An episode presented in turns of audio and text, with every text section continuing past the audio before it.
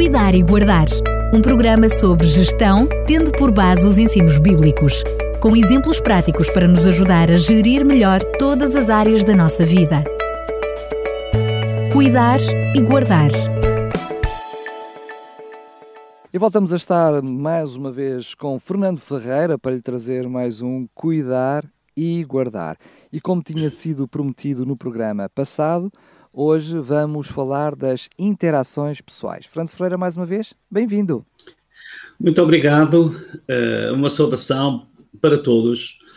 Hoje vamos efetivamente falar sobre a gestão das interações pessoais.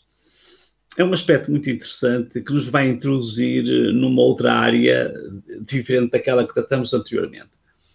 Nós podemos dizer que não existem organizações sem pessoas não faz muito sentido imaginar um mundo sem pessoas. Seria um mundo estranho e fantasmagórico.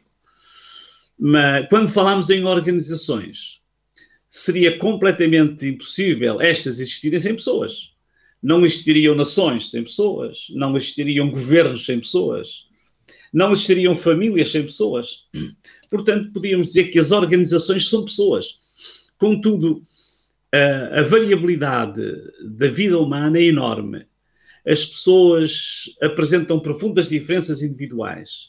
Cada pessoa tem a sua personalidade, a sua história pessoal, os seus conhecimentos e habilidades, os seus objetivos, os seus valores e motivações e também as suas limitações. O ser humano, quando integrado nestas organizações, interage continuamente. E então, com tudo isto que ele é, influencia e é influenciado ao longo dos próximos programas, gostaríamos de refletir sobre alguns instrumentos indispensáveis para uma gestão consciente e inteligente destas interações. Uma interação, o que é? Qualquer dicionário, e estou a citar agora o primeiro ano, que nos diz que é uma influência recíproca de dois ou mais elementos. Em psicologia, é o fenómeno que permite a certo número de indivíduos constituírem-se em grupo e que consiste no facto de o comportamento de cada indivíduo se tornar um estímulo para o outro. Portanto, aqui estamos é, com uma boa definição de interação. Agora, quando interagimos, como influenciamos e como somos influenciados? Uh, outra pergunta importante: até onde queremos ser influenciados? Até onde estamos a influenciar? Como podemos ser influenciados sem perder a identidade e os valores pessoais? Como podemos exercer influências positivas? E outra pergunta ainda: como podemos gerir estas interações garantindo a liberdade individual? Porque nestas interações podemos comprometer a liberdade. Nós podemos estudar qualquer época da sociedade humana, desde as suas origens, e percebemos que todos os seres humanos têm vivido em condições para interagir, faz parte da vida. Eh, na cosmovisão bíblica, o ser humano foi criado e preparado para interagir entre si, como casal e com os outros seres humanos, interagir com o Criador, com a natureza, com o ambiente, com os animais, e equipado para desfrutar da plenitude dos seus sentidos nestas interações. Esta interação, na sua origem, devia ser plena e perfeita, em consonância com o elevado plano de parceria estruturado pelo Criador. A história bíblica comprova-nos que o ser humano, arrastado pelo uso errático dos seus sentidos, ousou colocar-se numa posição de autonomia e desconfiança face ao Criador. Portanto, ele quebrou o Eldorado desta interação. E é aqui que nós percebemos como poderemos, eh, em contexto, poderemos exercer as nossas interações.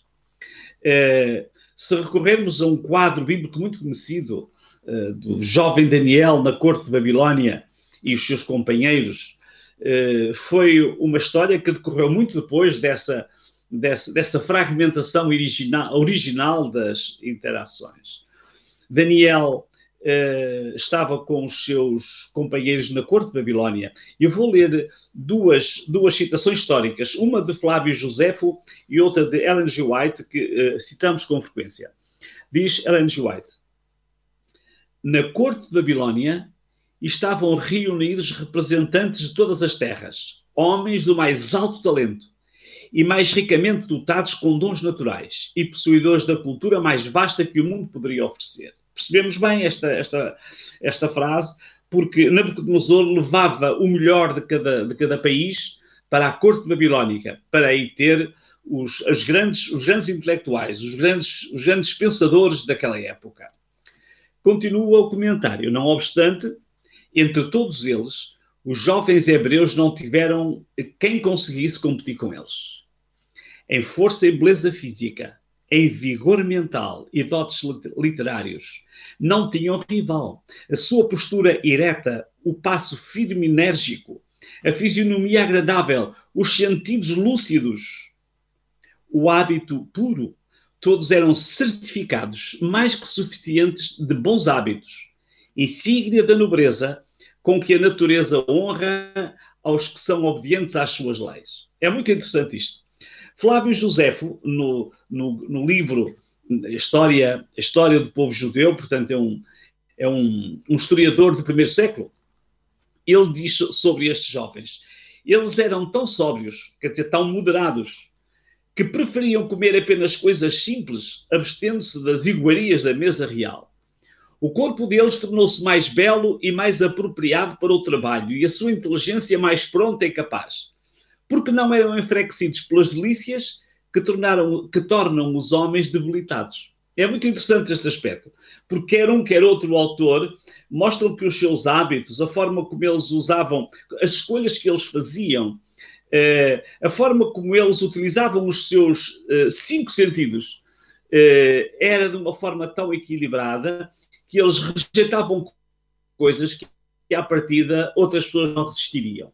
Portanto, aqui temos a forma como eles interagiam num ambiente hostil.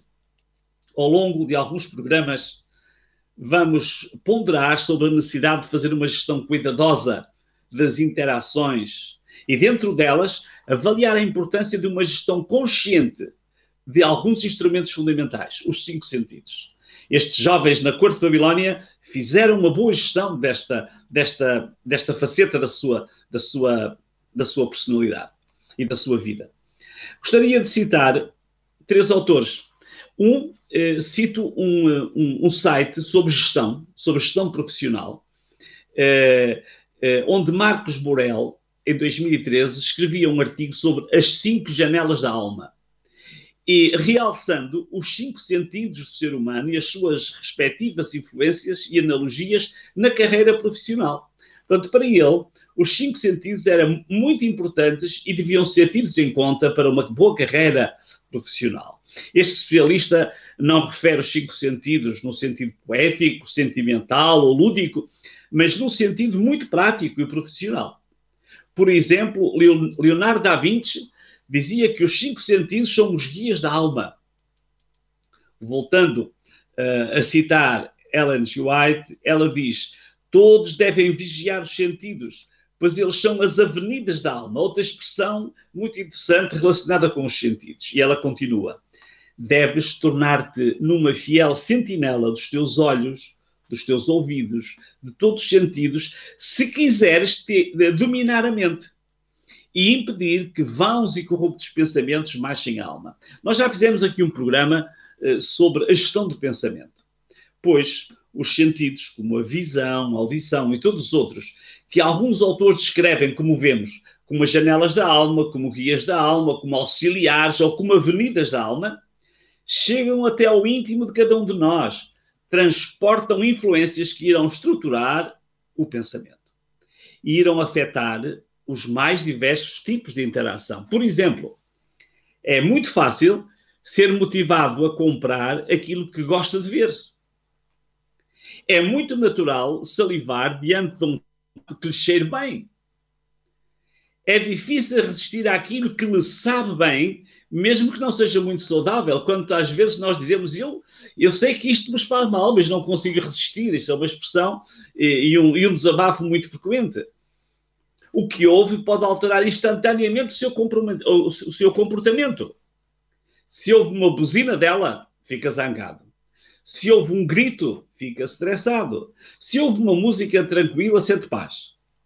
Se houve uma criança pequena a chorar e aflita, fica incomodado. E também é muito fácil comprar aquilo em que toca. Estamos a falar aqui no tato. Se entra numa livraria e pega, ou quer dizer, toca num livro que o atrai, é difícil voltar a pousá-lo. Num supermercado, é mais fácil pôr no carrinho um produto que toca, que pega nas suas mãos, do que outro que vê numa prateleira mais no alto. Já reparou nos chocolates, nos chupa-chupas, nos reboçados que estão mesmo à mão quando está na fila antes de chegar à caixa de pagamento? Não é inocente. Estão ali a procurar eh, motivar os nossos sentidos, os cinco sentidos. Os olhos atraem, o apetite é, é ativado, às vezes o cheiro, e então quando as mãos tocam, não há muito mais a fazer, está comprado. Portanto, temos que refletir sobre isto. Quais são as capacidades que tem desenvolvido para resistir, para ser senhor dos seus sentidos e conseguir gerir as, essas influências? Ou normalmente não lhes consegue resistir? Muitas pessoas não conseguem. Vêem, gostam e, e não conseguem resistir. Vivemos numa sociedade estruturada por organizações, estamos envolvidos constantemente em interações com outros seres humanos e não só, também com a natureza e com o ambiente. Recebemos e transmitimos preciosas informações, influenciamos e somos influenciados por meio dos nossos sentidos. Precisamos de viver integrados na sociedade, queremos conservar, contudo, os nossos valores pessoais para não perdermos a identidade necessitamos de estruturar a nossa individualidade e assumir uma identidade lúcida e saudável. Eu sei o que quero comprar e o que não quero. Não é só porque vejo, não é sempre porque está muito bem apresentado, mas é porque eu sei o que quero. Nós somos centros de influência. Vamos transmitir influências positivas e edificantes àqueles que estão à nossa volta, ou somos uma influência negativa? Portanto, é importante resumir quatro pontos. Tomar consciência que estamos sempre a influenciar e a ser influenciados constantemente. Devemos agilizar sabiamente a utilização dos sentidos. E vem uma pergunta: como fazer uma sábia gestão dos sentidos? Isto é preponderante para todos e, sobretudo, para uma boa gestão cristã da vida iremos ponderar sobre a sua importância nos próximos programas. Cuide dos sentidos. Não esqueça de cuidar e guardar. É esta a reflexão que deixamos para hoje. Mais uma vez, Fernando Ferreira, muito obrigado. Resta-me, apesar não é, de uh, não ser adivinho e não ter nada com eles, mas já, já quase que percebemos então qual vai ser a série que se segue. Exatamente. O próximo programa é sobre o sentido da visão, como fazer a gestão daquilo que vemos. E depois iremos continuar nos outros, nos outros sentidos, mas vamos começar pela visão. Muito bem, mais uma vez, Fernando Ferreira, muito obrigado e até ao próximo programa, se Deus quiser. Até ao próximo programa e um grande abraço para todos. E cuidem das interações. Cuidar e Guardar um programa sobre gestão, tendo por base os ensinos bíblicos com exemplos práticos para nos ajudar a gerir melhor todas as áreas da nossa vida. Cuidar e guardar